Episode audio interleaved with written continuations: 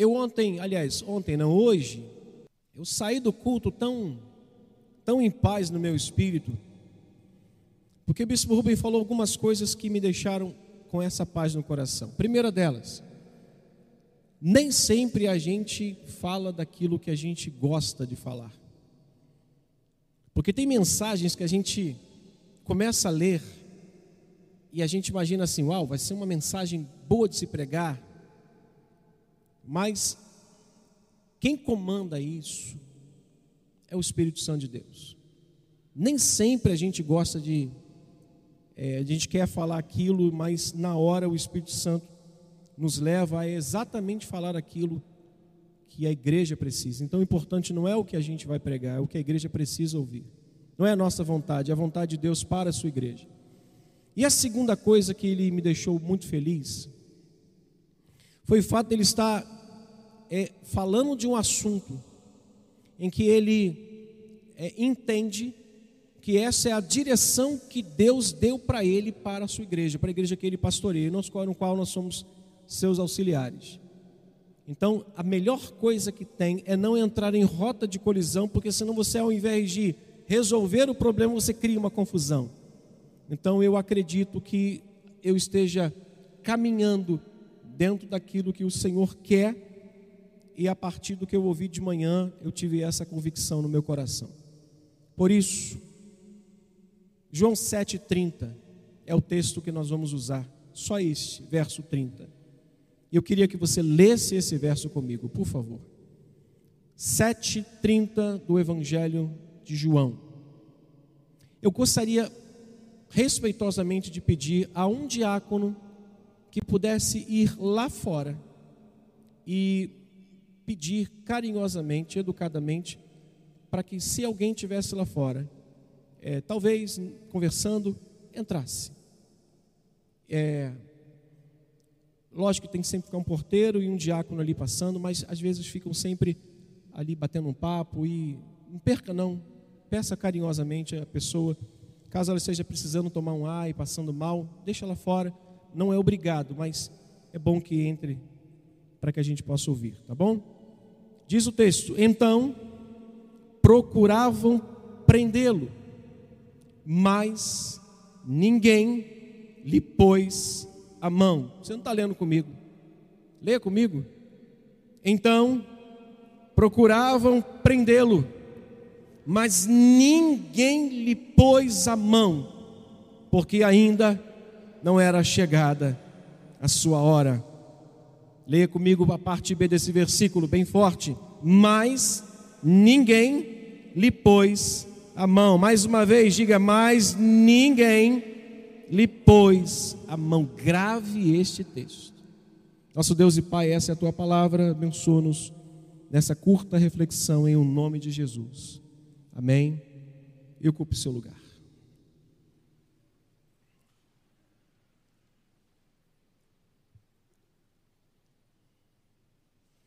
João 7 é um daqueles textos que a gente olha e tenta descobrir se a gente consegue garimpar alguma coisa que dê para falar para a igreja. João 7 é uma narrativa que ela fala de um dos momentos mais difíceis que Cristo enfrentou no seu ministério terreno. João 7 tem poucas informações fáceis de se compreender. Mas a gente pode pensar: será que tem alguma coisa para se aprender e aplicar em João 7? Os estudiosos dizem que o versículo 37 deveria ser escrita em letras de ouro e gigantes, porque é a conclusão de, de uma situação que estava sendo vivida por Cristo numa festa. Diga, numa festa. Nunca se imagina que numa festa se tenha tantos problemas quanto as quais Cristo precisou enfrentar. Mas foi numa festa que nós vamos tirar, ou desta festa, nós vamos extrair muitos exemplos. E eu, eu precisei me policiar, porque é, no que nós aprendemos, nós, quando lemos o texto, a gente precisa de alguma forma explicar esse texto, dentro da capacidade de cada um, lógico, mas ao mesmo tempo fazer uma aplicação do texto. Porque se a gente só explicar o texto, nós vamos sair daqui com a nossa cabeça cheia de informação, mas sem nem nada para que a gente possa aplicar na nossa vida. E eu precisei me policiar para que eu pudesse diminuir a quantidade de aplicações que os textos que a gente vai ler têm para nos oferecer. São inúmeros. Então, quando a gente olha o texto do capítulo 7 dessa narrativa, a gente não imagina que tenha tanto para nos oferecer, tanto para nos dar de encorajamento, de lições, de exortações, de palavras que vão de alguma forma encher o nosso coração de confiança. Mas se tem alguém, algum texto, esse texto é João 7. Mergulhe nesse texto, leia pausadamente, fique ruminando esse texto e você vai ver o que, está acontecendo na nossa narrativa dentro dessa festa. A partir do verso 10, eu queria falar um pouquinho do que eu falei na semana passada, desse exemplo, mas deixa eu partir logo para o verso 10. Se você faltou no domingo passado, se quiser ouvir o que, eu falei no domingo anterior, vá no YouTube que você ali vai encontrar. Quando a gente parte para o versículo 10, João já vai nos mostrar que Jesus desce para a festa sem ainda com desejo de se manifestar, porque uma das coisas que os seus irmãos estavam ali traiçoeiramente fazendo era tentando dizer para Jesus: vai lá, desce logo para o meio da festa, manifesta-te aos teus discípulos, porque como é que pode alguém que quer ser conhecido entre os seus, entre a multidão, que não venha ser manifesto, ou seja, se apresentar. Eu disse na semana passada que eles tentaram de alguma forma fazer um trabalho de marketing com Jesus, ou seja, se você não é visto, você não é lembrado, não é conhecido, então vai para a festa, faz teus milagres ali. Contudo, Jesus não desejava descer ainda para a Judéia, porque o desejo dos judeus religiosos era prendê-lo. Então, naquele momento, a gente percebe o ódio dos judeus, mas ao mesmo tempo a traiçoeirice dos seus irmãos em tentá-lo induzir a descer para a Judéia para o meio da festa. Então, a partir do verso 10, ele decide descer para a Judéia sem o conhecimento dos judeus, sem o conhecimento dos seus irmãos, e é nesse cenário de festividade que João vai mostrar nos versículos 11 e 12. Para esse fim, eu preciso que você curve sua cabeça e olhe para a sua Bíblia. E não olhe para mim, mas olhe para a sua Bíblia se você quiser. Se você não quiser, só me ouça. Mas é a partir do verso 11 e 12 que João vai mostrar duas situações nesse texto, nessa festa. A primeira delas é que as autoridades religiosas, ou seja, os judeus, estavam procurando o Senhor com intenções hostis. Se você olhar o versículo 11, você vai ver, ora, os judeus procuravam na festa e perguntavam o quê? Onde ele está? Estavam atrás dele. Vem cá, será que ele desceu? Será que os irmãos conseguiram convencê-lo? Será que ele vai realmente vir? Essa é a primeira situação que João começa a mostrar a partir do verso 10. No verso 12, tem uma outra situação. Já é uma discussão entre as multidões sobre o que? Sobre o caráter de Jesus. Agora você vai me dar sua atenção, por gentileza. Ele agora, essa discussão vai acontecer, porque alguns estavam dizendo assim, no meio desse, desse, desse é, debate ali entre eles, ele é bom. E outros estavam dizendo para ele, para uns para os outros assim, não, ele é um enganador, ele é um aproveitador. Veja que João já está mostrando no versículos 11 e 12 que os religiosos estavam ali com desejo de vê-lo, mas com, com desejo hostil, com desejo de tentar fazer algum mal contra o Senhor. Enquanto isso, as pessoas estavam dizendo assim, dividindo as suas opiniões sobre o caráter do nosso Senhor, dizendo ele é bom, e o outro estava dizendo, não, esse aí é um aproveitador. E no meio desse debate, é possível vermos até nos dias de hoje, irmãos, hoje, 12 de fevereiro de 2023, até nos dias de hoje, que existem pessoas, grupos, que tem uma visão sobre Cristo, sobre o Evangelho e sobre a igreja, até nos nossos dias. Há pessoas que têm uma visão sobre o caráter de Jesus, sobre o caráter do Evangelho e sobre o caráter da igreja, e esse primeiro grupo tem a visão amigável, aceitável sobre Jesus, que é o grupo que diz ele é bom. Só que tem um detalhe: esse grupo que diz que Jesus é bom, é aceitável, é o grupo daqueles que falam assim: eu até gosto da igreja, eu até me simpatizo com o bispo Rubem, as músicas, aquela voz dele, porém, a amizade e a aceitação do que se é feito na igreja não salva ninguém da perdição eterna.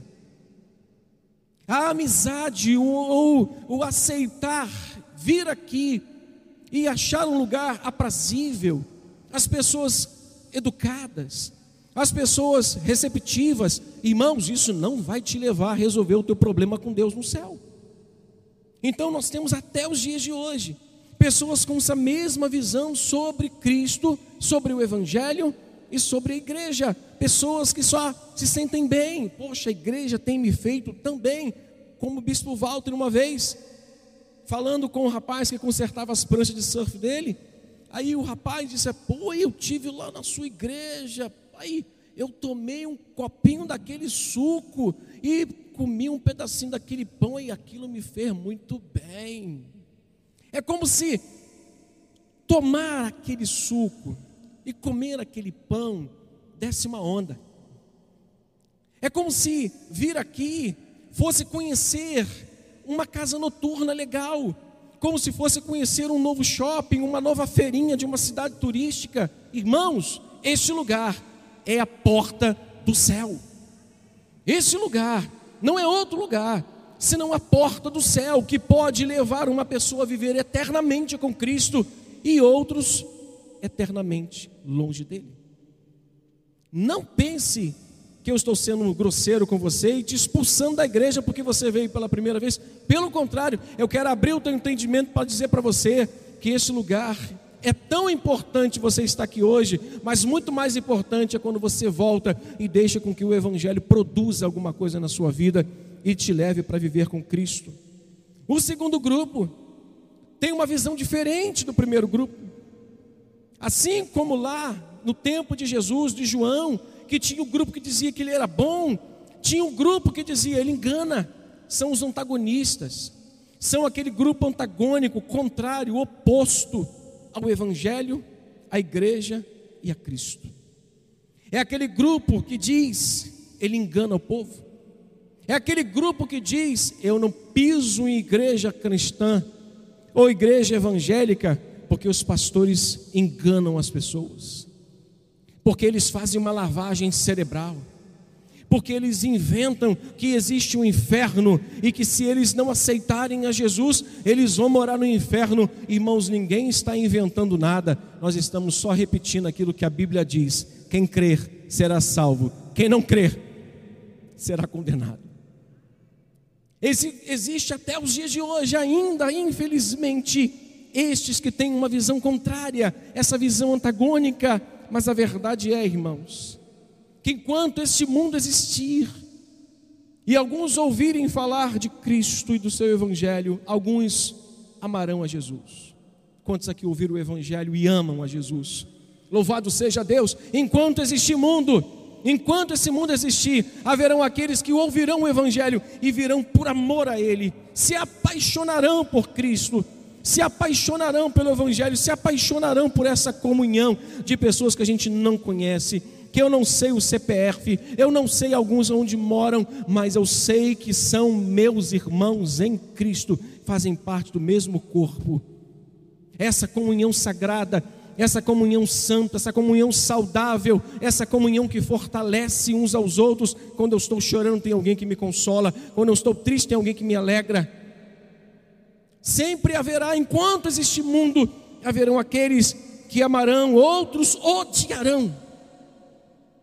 Olhando para o texto do capítulo 7, nós temos a certeza de enquanto o mundo existir, haverá pessoas assim. Haverão os que crerem e haverão os que não creem. Haverão aqueles que se dobrarão diante do Senhor, e haverão aqueles que estarão com sua cerviz dura, dizendo: Eu não me prostro diante de Deus nenhum, meu Deus é o meu bolso. É triste. O triste é que um dia, irmãos, após o juízo, após a morte, não haverá mais tempo hábil para ninguém mudar de opinião o triste, o lamentável, o que nos deixa, principalmente quando a gente faz sepultamento. É lamentável ver um sepultamento de um incrédulo e saber que ele teve as oportunidades de reconhecer o seu pecado e que existia um Salvador que podia salvá-lo do seu pecado e perdoar do seu pecado. Mas o triste é que após o juízo não haverá mais tempo hábil de ninguém mudar sua opinião. Ele diz: Eu não, não creio, eu não amo, eu odeio a igreja. Eu só venho porque minha mulher me chama, eu só venho porque minha mãe me obriga. Quando eu fizer 18 anos, eu vou ficar livre dessa obrigação. Irmãos, pode ser que um dia seja tarde demais mudar de opinião, não haverá mais tempo de justificar dizendo eu estava vindo aos cultos, ou não era bem isso que eu estava querendo dizer do bispo Rubem, da igreja, dos pastores, que eles são aproveitadores. O tempo de aceitar a verdade da obra da cruz, irmãos, é o dia de hoje, não é o dia de amanhã. O tempo de reconhecer que você é um pecador e existe um Deus perdoador é agora, não é amanhã. Não é amanhã, porque amanhã, como diz a canção, pode ser muito tarde. Não tem essa canção que diz: Meu amigo, hoje tu tens a escolha, vida ou morte, ou vais aceitar. Amanhã, hoje Cristo te quer, Ele quer te libertar. O lamentável é que não haverá depois da morte, depois do juízo, oportunidade de ninguém mudar de opinião. Mas agora a gente avança para o versículo 14. Quando a gente avança para o versículo 14, nos deparamos também agora com três grandes e importantes ensinamentos. Olhe para o texto, por favor, se você quer aprender como eu aprendi. Quando a gente olha para o texto, a partir do verso 14, a gente se depara com três importantes ensinamentos do Senhor Jesus para dois grupos dentro da igreja. Primeiro grupo, de grande valia, deixou Jesus esses ensinamentos aqui, são para os ministros e todos aqueles incumbidos de pregar e ensinar. Olhe para mim, respeitosamente eu falo para os meus pastores aqui, falo para os diáconos presentes aqui, falo para os líderes de grupo que tem aqui, diácono Leandro, irmã Denise, que trabalha com as mulheres, professores de CETEB, professores de SIAB, líderes de grupo que tem a responsabilidade, de diácono Jonatas, que lidera a música, que lidera o coral, que tem a incumbência de pregar e ensinar e exortar. Quando a gente olha para o versículo 14, Jesus deixou isso como um grande ensinamento para esse primeiro grupo, para nós pastores, para nós pregadores, professores que ensinam. Sirico Professores, irmãos que saem nas casas de Obed-Edom, Jesus deixou esse ensinamento, e qual foi o ensinamento? Leia o texto do versículo 14. E corria já em meio à festa. O que quer dizer isso? A festa estava em sua metade. Na metade da festa, Jesus subiu ao templo e ensinava. Tá, pastor? Que ensinamento é esse? Jesus está enfrentando um dos piores momentos do seu ministério. Ele tem ali os homens com ódio dele, os irmãos agindo de forma traiçoeira, dizendo: vá para a Judéia, vá lá para a festa, entregando ele na boca dos lobos. Daqui a pouco aparece um grupo dizendo: ele engana as pessoas. E esse grupo dos que achavam que ele era bom era o grupo do que não sabe nem quem era Jesus, só tinha uma opiniãozinha formada. E Jesus decide, em meio a tudo isso, não abandonar a sua missão. a primeira o primeiro e grande ensinamento para nós ministros, para vocês que lidam com pregação, com o ensino da palavra, não abram mão de cumprir a sua missão, mesmo que haja hostilidade, perseguição e luta, porque isso faz parte do chamado que Deus fez a cada um de nós. Primeiro grande ensinamento que eu tiro é este: mesmo diante da hostilidade das pessoas, ouça isso, do descrédito de alguns quanto ao que você está fazendo, pastores, professores, líderes, tudo quanto vier que está fazendo com que você tente parar ou fazendo você parar, nunca abandone o que você está fazendo. Nunca. Você pode estar sendo desrespeitado por alguém que está te ouvindo. Você pode estar sendo olhado torto por alguém que está te ouvindo pregar ou ensinar.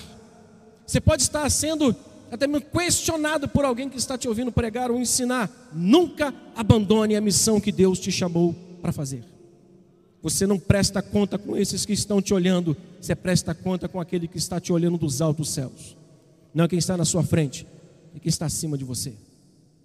Esse é o grande ensinamento. Mesmo diante do ódio de todos os religiosos e da atitude traiçoeira de seus irmãos, Jesus estava no templo fazendo aquilo que Deus lhe confiou fazer. Eu quero deixar isso para você.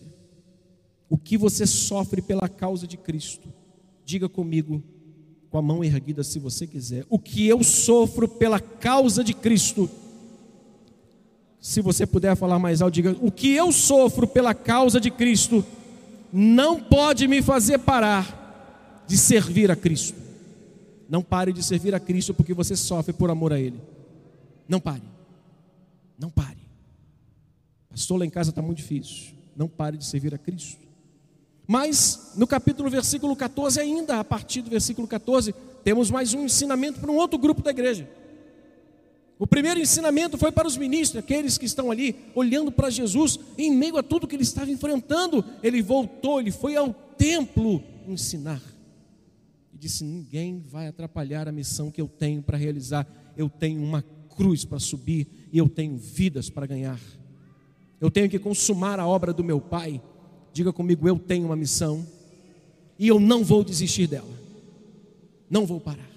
Mas a segunda, o grande ensinamento desse texto, a partir do verso, é para o grupo da congregação. Diga comigo, congregação.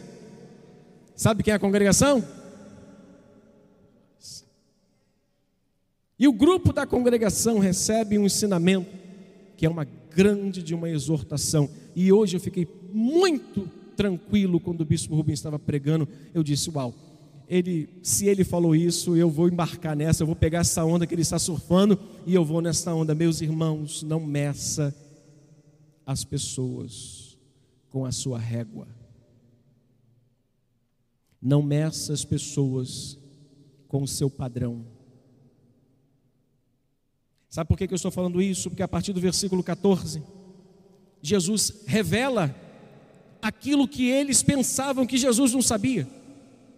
Porque ele está sendo odiado e perseguido pelos judeus, simplesmente porque no capítulo 5 de João ele curou um homem no sábado. E aí eles estão com raiva de Jesus, por quê? Porque eles acham que Jesus atropelou a lei de Moisés. Aí Jesus olha para aqueles homens e diz: Olha, é possível então que se circuncide um homem no sábado, mas curar não? Não pode curar no sábado? Então não é pecado circuncidar alguém no sábado, mas curar é. Então Jesus está dizendo: vocês estão julgando de uma maneira injusta. No versículo 24, ele vai dizer: Não julgueis segundo a aparência, e sim pela reta justiça. Esta, esta exortação serve para cada um de nós. Sabe por quê? Porque às vezes nós viemos de casa com a nossa régua de medir, a gente, a gente vem em casa afiado com um espírito crítico. Eu não concordo com o que o pastor e o bispo está pregando. Foi isso que o bispo hoje pregou de manhã. Você pode até não, não concordar com o pastor Arlindo, com Luiz Carlos, com Sérgio, com Otávio, com Robson, com qualquer pastor. O que você não pode fazer é isso que eu vou te aconselhar. Não critique. Não se insurja contra um homem de Deus. Porque você não sabe o preço que se paga para estar aqui em cima. Jesus está sendo acusado de profanar a lei de Moisés e ele precisa dar uma aula histórica para ele, dizendo assim: vem cá, vocês estão dizendo que a lei de Moisés da circuncisão, mas quem fez a circuncisão, quem começou com isso não foi Moisés, foi Abraão, meu filho. Ele precisa mostrar para eles que eles estavam completamente errados e que o seu julgamento era injusto. Eu curei um homem no sábado e vocês estão falando que não é pecado curar, é, circuncidar, mas é pecado curar um homem e é por isso que vocês me julgam. É por isso que vocês me perseguem. Então, primeiro, o primeiro grande ensinamento dessa sessão do versículo 14 é exatamente essa. Nós, ministros, pregadores, professores, que sobem aqui, viu Mar que prega, todos que pregam, que ensinam, não abandone a missão, mesmo que alguém esteja lhe julgando. E igreja, cuidado, que com a mesma régua que você mede, vão medir você. Com a mesma régua que você está medindo, vão medir você. Um dia, um jovem pastor ordenado, amigo de infância meu, é, olhou para mim e disse: Você está perto do bispo Rubem lá, você deve aprender muita coisa. Eu falei: Rapaz, aquilo ali, eu estou igual uma esponja, estou igual é, um imã, tudo que sai eu quero pegar para mim. E ele, eu quero então ser este imã para pegar de ti o que você tem pego dele. E eu falei assim: Posso dar um conselho? Ele, sim, quero dar um conselho para você, que é o que eu tenho visto. Não, não peça à sua igreja o que você não dê a ela. Ele olhou assim: Não peça à sua igreja o que você não dê a ela. Por quê? Porque eu conheço vários pastores que dizem: Vamos orar, mas está dormindo. Vamos jejuar, mas de manhã tem que ser aquele pão, aquela bisnaga com aquela quase um metro de pão com mortadela, aquele Todd e aquela vitamina de abacate com, com, com morango. Irmãos, vocês estão jejuando? Mas ele mesmo não jejua. E eu disse para ele: se você quer uma igreja de oração, seja um homem de oração. Você quer ser, você quer ser um homem que tem a tua igreja estudiosa, estude a palavra. Se você quer ser uma, ter uma igreja que jejua, jejue. Se você quer ter uma igreja próspera, seja fiel a Deus. Então, tudo que você quer da sua igreja, dê primeiro. É isso que eu tenho aprendido na minha igreja com a minha liderança. Então, meus irmãos, não critique, não se insurja e nem meça com a sua régua, porque da mesma medida você vai ser medido. De todas as situações, me dirijo para o final de todas as situações difíceis que Jesus enfrentou durante a festa, o ápice dessa dificuldade, desse problema, aconteceu no verso 25. O problema maior aconteceu aqui. E o que, aconteceu aqui, pastor? Já viu aquele cara que gosta de botar pilha? Já viu? Aquele rapaz que chega, porque tem uns irmãos que pensa num camarada que parece que ele tem uma gasolina escondida é, é aquela, aquele jato de gasolina na boca e o que ele puder fazer para incendiar o negócio, para botar aquela pilha, aquela pilha no, no sentido gostoso da brincadeira. Eles fizeram isso com os religiosos.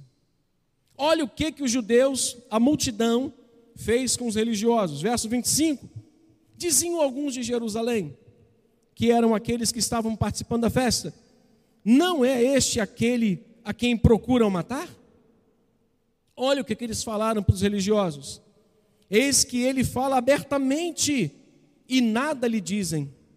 Porventura, reconhecem verdadeiramente as autoridades que este, de fato, é o Cristo? Olha o que, eles estão fazendo, eles estão atiçando a raiva dos religiosos. Ó, oh, aqueles que vocês querem matar, está pregando ali, ó, está lá no templo.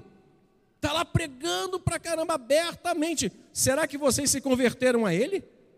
Parafraseando, eles estão dizendo assim: será que vocês agora consideram ele ser o Cristo? Será que vocês estão agora convencidos pelo que ele fez, que ele é o Filho de Deus? Eles atiçam. O ápice dessa situação difícil que Cristo enfrenta está exatamente aqui. A multidão incita, provoca os religiosos contra Jesus, e estes procuram agora fazer o quê? Prendê-lo. E o verso 30 que nós lemos, o que, que diz, irmãos? Então procuravam prendê-lo, mas, leia comigo, mas ninguém lhe pôs a mão. O que, que eu aprendo com isso aqui? O que, que isso tem para nos oferecer?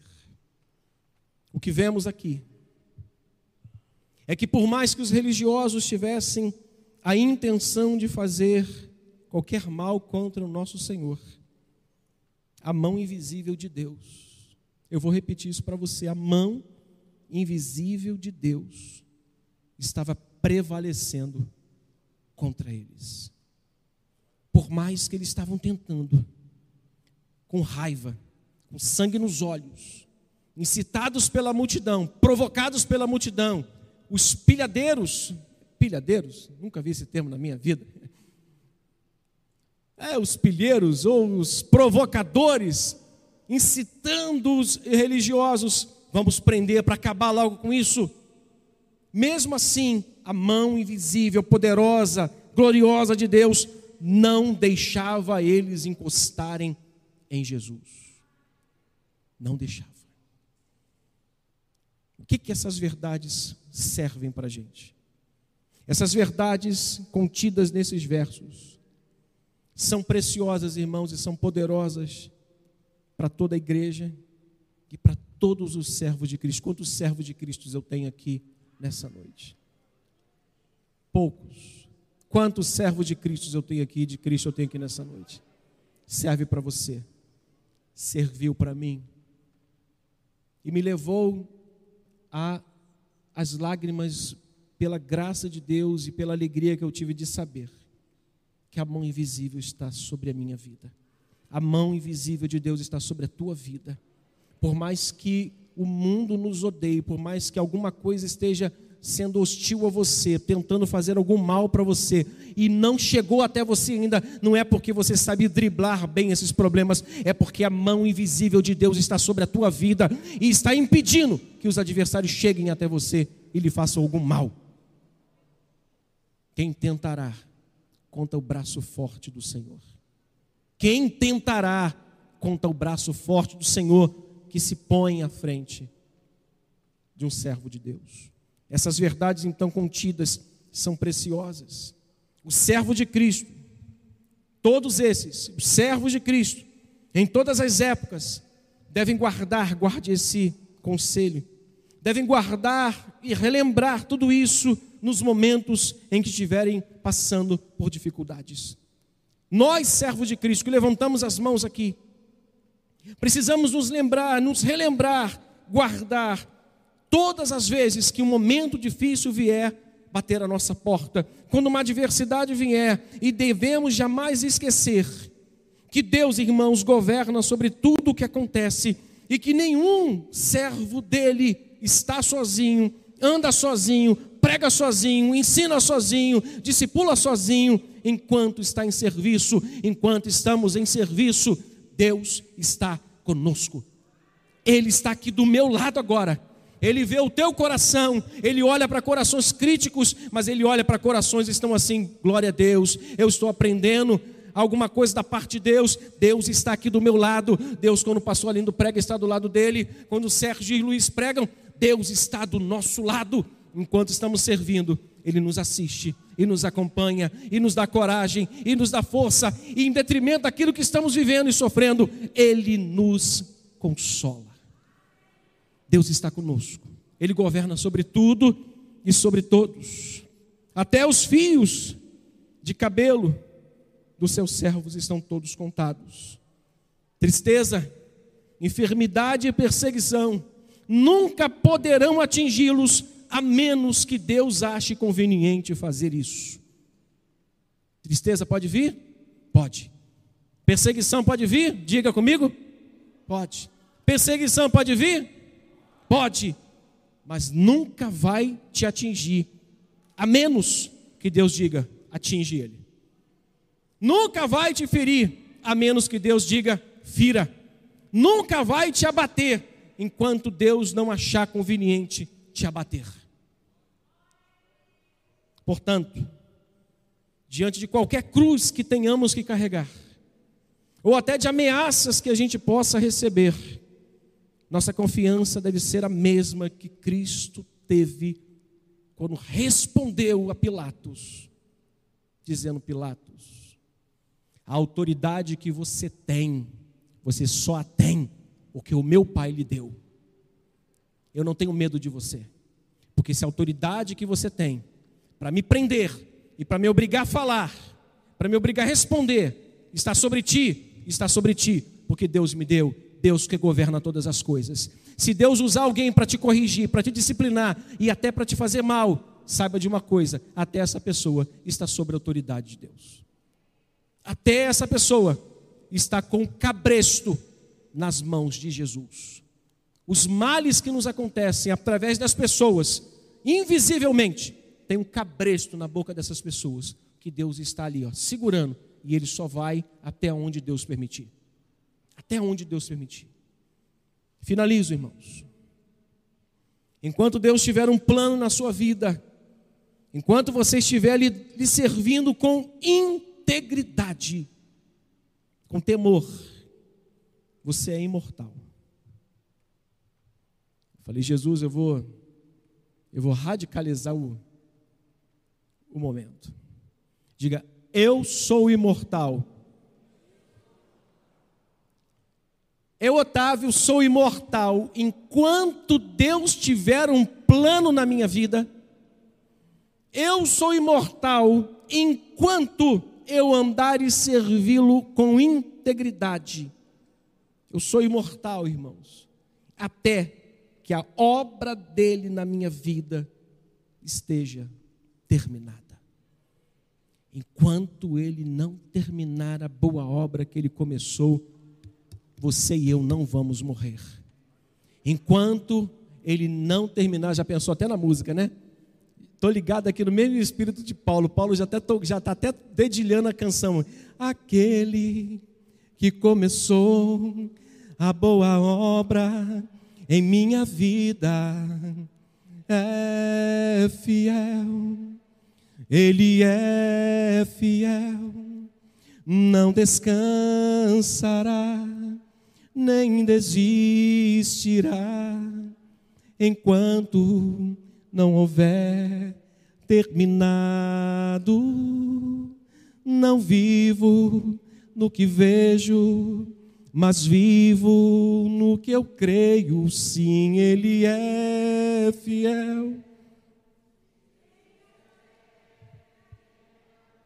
Eu não morrerei, antes viverei todo o bem do Senhor aqui na terra e no céu. Você é imortal até que Deus complete a boa obra na sua vida. Não vai morrer Pastor, estou com um problema sério. Você não vai morrer enquanto Deus não disser: acabou a obra na sua vida. Pastor, as coisas estão apertadas para mim. Você não vai morrer enquanto Ele não terminar a boa obra. Nossos dias estão nas mãos de Deus, irmãos. E são essas mãos que governam todas as coisas nesse mundo. Ele nunca falhou e nunca cometeu engano nenhum. Ele vai cumprir a boa obra na sua vida. Amém? Leia o capítulo 7. Você vai tirar muitos, muitos mais exemplos do que eu tirei. E enriqueceu demais a minha alma olhando para a vida de Jesus nesse texto. Pastor, finalizou? Finalizei dizendo algo lamentável. Não vou entrar no versículo 37, quando chega no final da festa, os sacerdotes pegam as águas ou água e começam a jogar porque era um ritual que eles faziam. E eles estão derramando água por ali, que é o mesmo que Moisés fez. Então eles estão repetindo aquele ritual.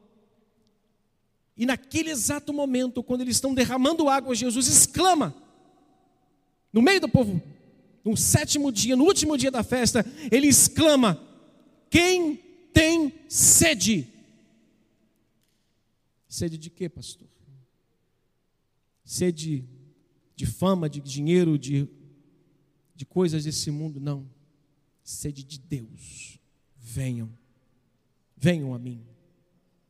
O triste é que nesse mesmo texto nós temos uma sentença que vai extirpar da face da terra todo homem que não vem e reconhece que Jesus é o Senhor. Verso 36. Fique de pé e leia, por favor, os músicos aqui, por gentileza.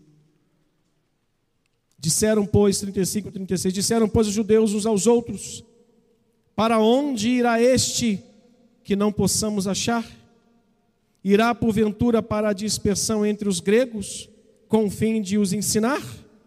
36, leia. Que significa, de fato, o que ele diz: a vez de procurar-me e não me achareis. Também aonde eu estou, vós não podeis ir. Eles estavam em dúvida sobre isso, mas essa explicação foi muito clara, e é muito clara para nós aqui hoje nessa igreja. Não abra mão, não espere para amanhã. Se você hoje ouviu a voz do Senhor e sabe que existe um céu e um inferno, entregue a sua vida a Cristo hoje. Reconheça a obra da cruz de Cristo e você vai ter paz no seu coração e na sua vida. Deus te abençoe. E nós esperamos você aqui. Se você quiser reconhecer a obra da cruz de Cristo na sua vida e dizer: Senhor, perdoa os meus pecados. Você quiser vir, pode nos procurar no final do culto, que nós vamos orar pela sua vida. Não fique fora desse que vai ser o melhor momento da nossa vida. Pai querido, abençoa essa curta reflexão simples, mas eu espero que tenha encontrado um coração pronto para aplicar o que nós falamos aqui, o que eu falei aqui nessa noite. Eu submeto essa palavra ao coração dos meus irmãos e peço as tuas bênçãos. Peço também que o Senhor nos despeça em paz e aqueles que vão ficar para receberem a unção, aqueles que não receberam, que o Senhor possa nos preparar aqui, para que esses meninos, meninas, homens e mulheres tenham um ano letivo abençoado e eles possam receber a inteligência, a unção, a inteligência sobrenatural que o Senhor deixa a Daniel e seus amigos para serem um diferencial na Babilônia. Pai, que assim seja. Leva-nos em paz abençoados em o nome de Cristo. Amém. Deus abençoe sua vida. Desculpe os cinco minutos que eu passei. Vão em paz. Deus abençoe sua vida abundantemente. Com Deus.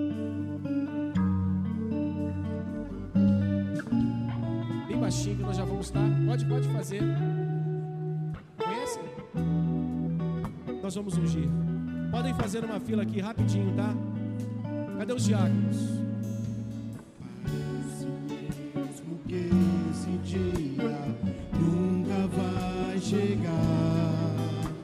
Parece mesmo que suas promessas. Por favor? Eu não vou viver.